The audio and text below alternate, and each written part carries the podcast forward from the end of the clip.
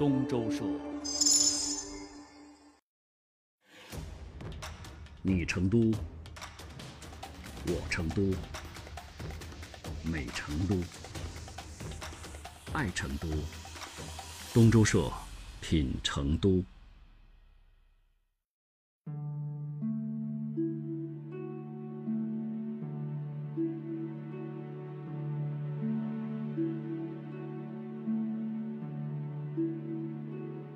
我年少时，没有以言行在家乡立身；成年后，也没有以功勋显达于仕途，彰名于皇家普及。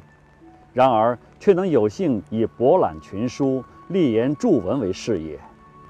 对于这份事业，我是发自内心的尊崇，想要把它做好，不允许自己有丝毫的保留和懈怠。这是公元一六年，六十九岁的杨雄。在给刘歆的信当中所写下的自白。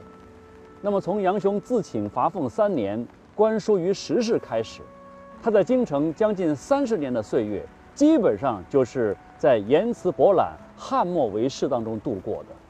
他的目的很简单，就是为了研究学问，就是为了实现他的一个学术上的雄心和梦想。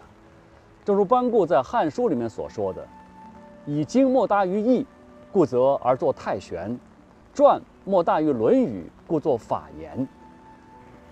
这时候的杨雄认定，辞赋是雕虫小技，就决定不再写赋，一股脑儿的钻进哲学和思想的世界当中去，实现自己的学术霸主的雄心。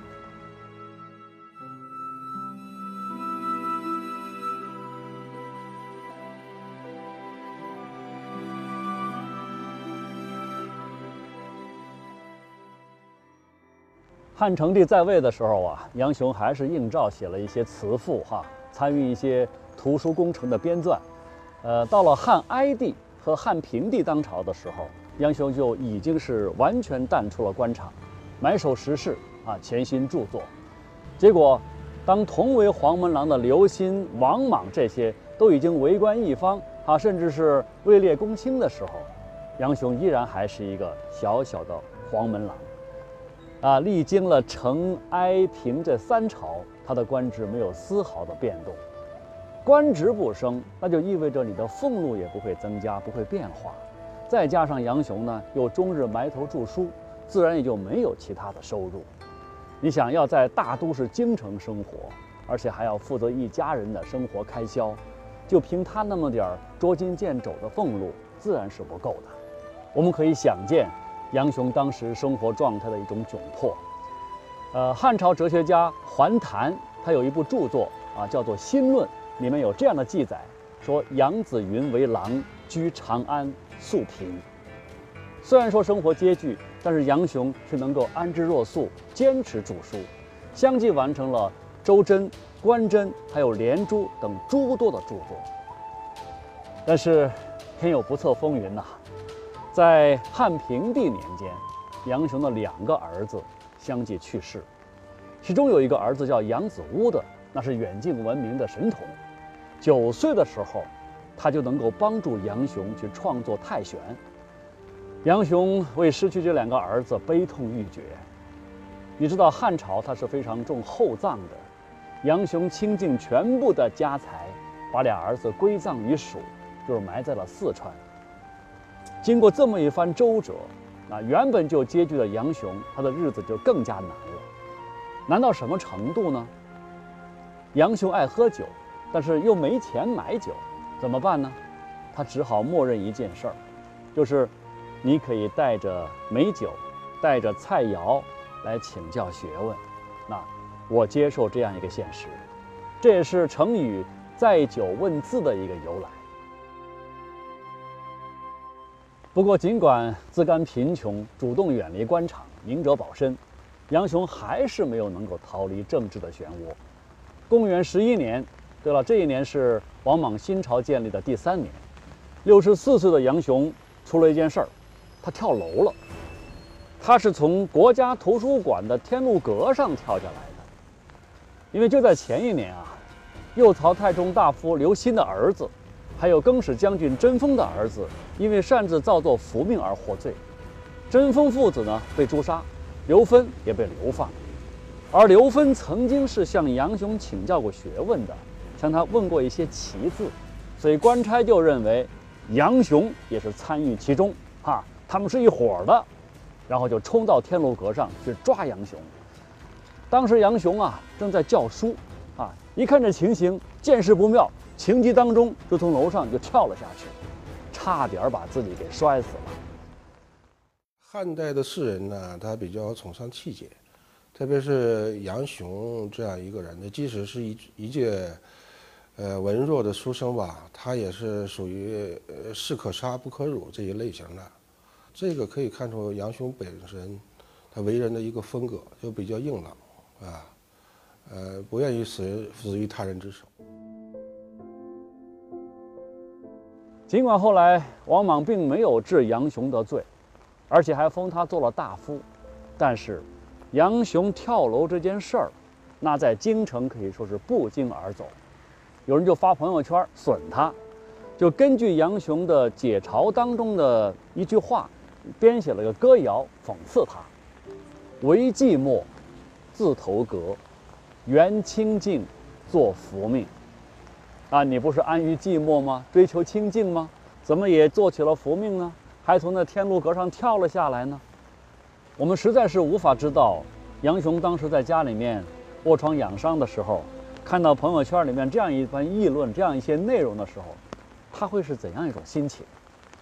也许这个时候，他应该更加理解屈原当时被全世界误解、被全世界抛弃的那种痛苦了吧？也许他会想起三十多年前他写的那篇《反离骚》，他批评屈原不懂得明哲保身。他当时这么说。既然楚怀王已经听信了谗言，你为什么不能早点察觉呢？在这篇文章当中，杨雄还为屈原投江啊感到惋惜，批评屈原的自杀是不智、不才、不德的行为。然而自己不也是从天禄阁上跳了下来吗？你想，在政治的滚滚洪流当中，谁又能够有足够的智慧和运气，得以明哲保身呢？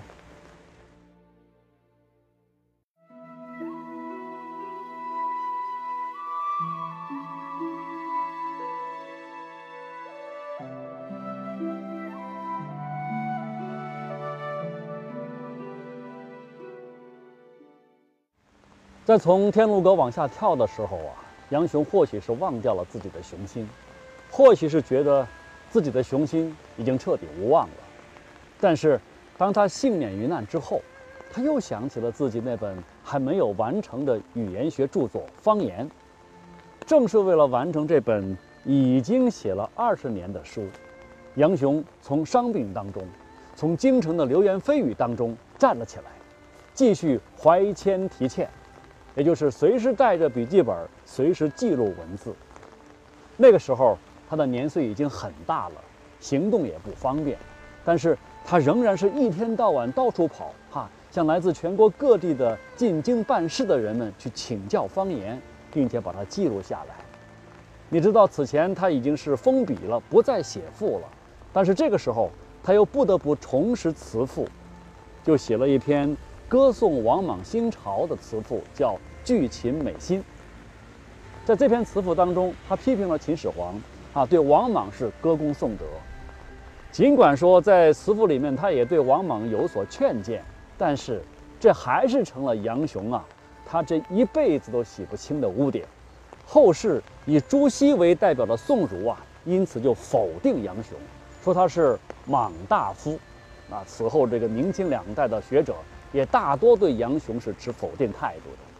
对于这样的一个后果，一直刻意跟政治保持距离的杨雄，他应该是能够想到的，但是，他确实是顾不得了。他知道自己只有在王莽的新朝立足，才能够完成自己的雄心。所以在投阁之后的第六年，杨雄就完成了中国第一部比较方言词汇的重要著作《方言》。在写完方言的第二年，杨雄就在长安去世。杨雄，他不愿做大官，他却立定志向，要成为圣人。要说雄心，这就是他他的雄心。只不过，对于他的雄心，人们是褒贬不一的。有人把他称作是西道孔子，也有人呢讽刺他是非圣人而作经。